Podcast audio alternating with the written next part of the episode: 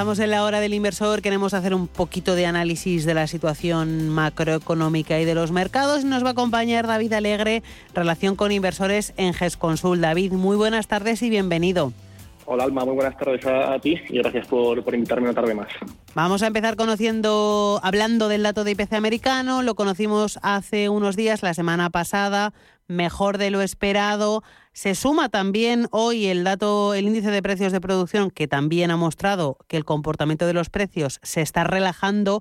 ¿Posible suelo de mercado para la inflación, David?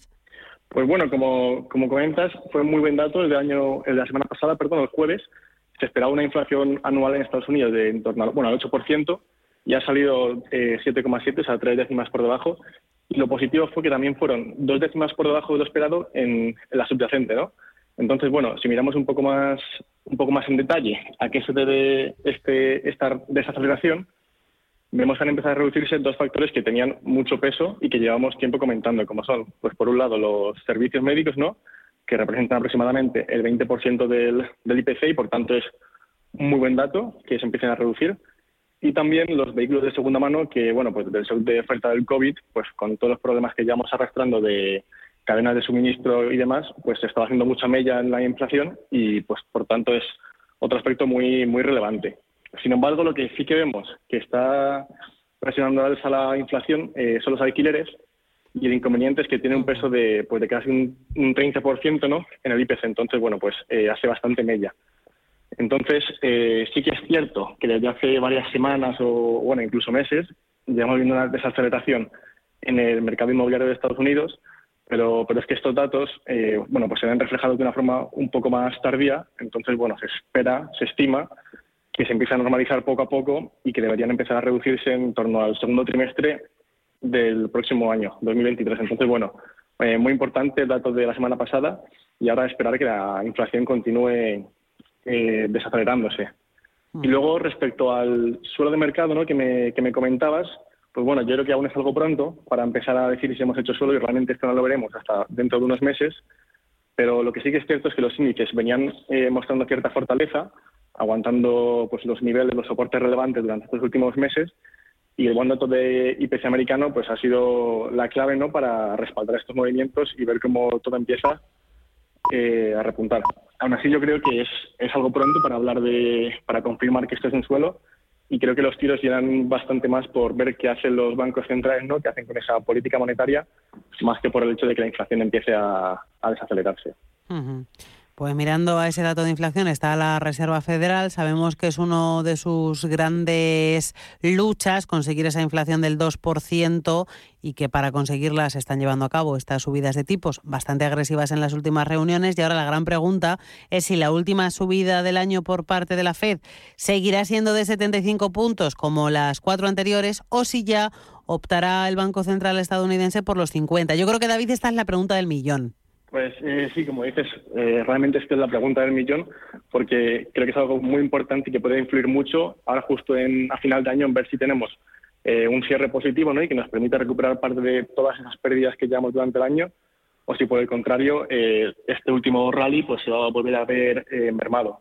Entonces, bueno, el mercado ahora está descontando una subida de 50 puntos básicos tras este último dato de inflación sin embargo, este fin de semana, por ejemplo, habló Christopher Waller, que es el gobernador de la Reserva Federal, y dijo que aunque el dato era positivo, para la FED esto no implicaba que la política monetaria se fuese a ablandar y que no habría que fijarse tanto en el ritmo de las subidas, ¿no? sino en el punto al final al que buscan llegar y que es paliar la inflación como, como comentamos. Entonces, creo que esto es muy importante porque además, si lo hilamos un poquito con lo que hablamos antes de suelo de mercado, aunque ya hemos tenido un buen dato de IPC y nos dé un respiro, al menos en, en el corto plazo, esto no significa, o yo creo que no significa que la Fed vaya a pivotar. Al final la Fed pues lleva todo el año manteniendo un discurso de que su objetivo es llevar la inflación al 2%, como comentamos, y que no van a parar hasta conseguirlo. Entonces, aunque el dato haya sido bueno de inflación, eh, hay que ser conscientes de que una inflación del 7,7% sigue siendo muy, muy elevada. Mm. Y es por eso que ahora pienso que la Fed no puede hacer un pivotaje fuerte, ¿no? Y empezar a meter un discurso pues mucho más dovish y mucho más eh, tranquilo, digamos, porque esto lo que llevaría al final es que la bolsa entrase en euforia, sabemos que la, la bolsa es una junkie de las noticias, ¿no? Y también puede llevar a pues otras consecuencias como que los tipos empezasen a corregir, un dólar más débil también, Y al final, el objetivo de la Fed, que lo que lleva haciendo durante todo el año no es más que bajar la inflación, acabando con la demanda, pues volverían a correr el riesgo de, que esta repuntase, ¿no? Entonces, bueno, yo creo que la Fed prefiere pasarse incluso un poco, un poco de frenada y luego volver a reanimar los mercados inyectando liquidez, ¿no? Que es lo que lleva haciendo pues un montón de años, al confiarse y que la inflación les, les vuelva a repuntar. Entonces, bueno, muy atentos a ese a esta última subida de tipos del año y veremos si, por un lado, si son 50 puntos básicos, pues seguramente veamos un buen cierre de año y si son 75 puntos básicos, pues seguramente pilla muchos a, a contrapié y lo que veamos sean fuertes correcciones. Contexto macroeconómico tremendamente complejo, particular. Estamos pendientes de, muchas concreciones. Y en este contexto, David, ¿qué cambios estáis llevando a cabo en las carteras de GESConsul?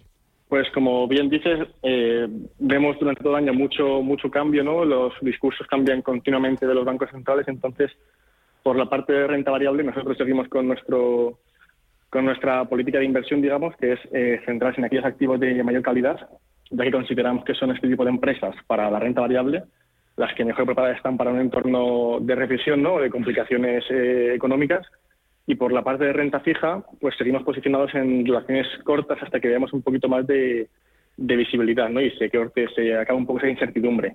Y también, bueno, pues algunos bonos de investment grade, pues que tengan eh, buenas rentabilidades. Y donde sí que es cierto que vemos eh, muy buenas oportunidades desde hace dos meses, un mes y medio más o menos, es en bonos híbridos corporativos y sobre todo en convertibles contingentes financieros, ¿no? Los, los famosos cocos, ya que están ofreciendo muy buenas rentabilidades y creemos que son oportunidades que llevan años sin, sin darse. Y por último, te diría que un cambio bastante significativo que hemos hecho es que hemos modificado la política de inversión de nuestro fondo, que es con su renta fija a corto plazo, y que, bueno, pues manteniendo el mismo nivel de riesgo que tenía antes, ¿no? que era riesgo 1 por CNMV, ahora puede tener mayor exposición a los, a los pagarés, y esto lo que hace es que pues reduce mucho la volatilidad del fondo y a la vez mejora la rentabilidad. Entonces, bueno, esta, el binomio rentabilidad-riesgo se vuelve es realmente interesante. Sí, sí, efectivamente. Pues nada, estaremos pendientes de todos esos cambios porque como van produciéndose noticias eh, a un ritmo casi diario, incluso varias en el día, pues hay que ir adaptándose de la mejor forma posible a las inversiones. David, alegre relación con inversores en GES Consult. Un placer hablar contigo de la actualidad macro y habernos adelantado estos cambios en vuestras carteras. Un abrazo grande. Hasta luego. Muchas gracias, Alma. Buenas tardes.